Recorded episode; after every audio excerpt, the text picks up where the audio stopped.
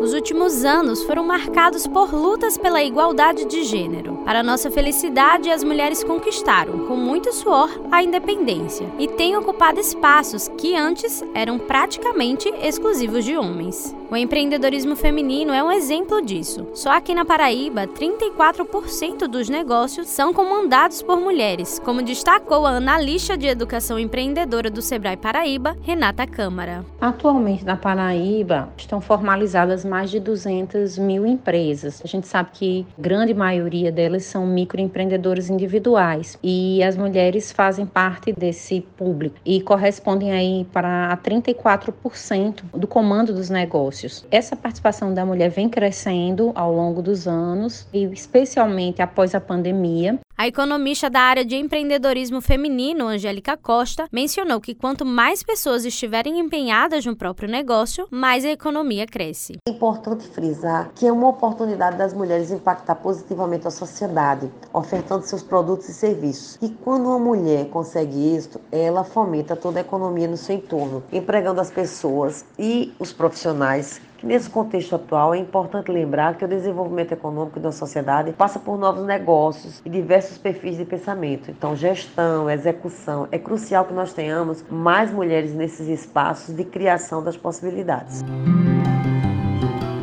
Atraída pelas mesmas possibilidades que as mulheres do episódio anterior da série Mães Empreendedoras, a biomédica Gisele Mello decidiu abrir seu próprio negócio e, assim, ter mais tempo para a família. Atuando há dois anos na área da beleza, ela afirmou que o conhecimento é fundamental para que o negócio vá bem. Ou você atualiza seu leque de procedimentos, de serviços a oferecer para o cliente, ou às vezes a gente fica para trás. Então, nessa questão de ser rentável ou não ser rentável, é mais a questão de você conseguir ser boa em algo e tá sempre se reciclando, vendo tendências, coisas novas. Nesse mar de mudanças toda hora, a gente consegue vender. Sabendo da força das mulheres no mundo dos negócios, o Sebrae incentiva o empreendedorismo feminino com programas para impulsionar o conhecimento e a participação de mulheres empreendedoras, como anunciou Renata. Agora, em junho, a gente deve estar iniciando uma nova turma do Acelera MEI Mulher, que é um programa de 10 módulos voltados para a gestão de pequenos negócios. Trabalha desde a parte de organização, planejamento, marketing, finanças, as questões de empoderamento feminino, de habilidades socioemocionais voltadas para a gestão do negócio. E também, no segundo semestre, a gente espera estar lançando uma turma do programa Efeito Furacão, que é de uma aceleradora de negócios femininos que também traz um programa voltado para mulheres que querem empreender ou já empreendem, mas precisam de mais conhecimento a respeito do seu negócio. É importante que essas mulheres se sintam acolhidas e, para isso, elas também podem contar com a Associação Mulheres Empreendedoras da Paraíba, que visa fomentar a economia e criar laços de colaboração feminina no empreendedorismo, como destacou a presidente Fanny Miranda.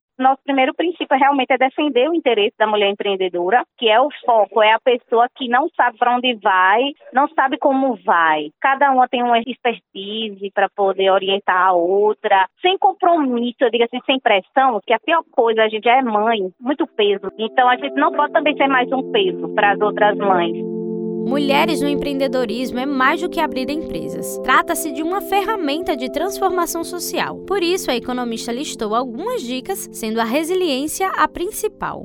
Resiliência é fundamental. São diversos momentos que ela vai ter que passar por fortes pressões. Desenvolver a capacidade de aprender em outras áreas, sempre manter o foco, porque vai ter muitas distrações ao longo desse período. Disciplina para saber fazer a gestão assertiva. Sempre buscar grupos e, sem dúvida, uma rede de apoio. Faça parceiras, estude e pratique network com outras mães.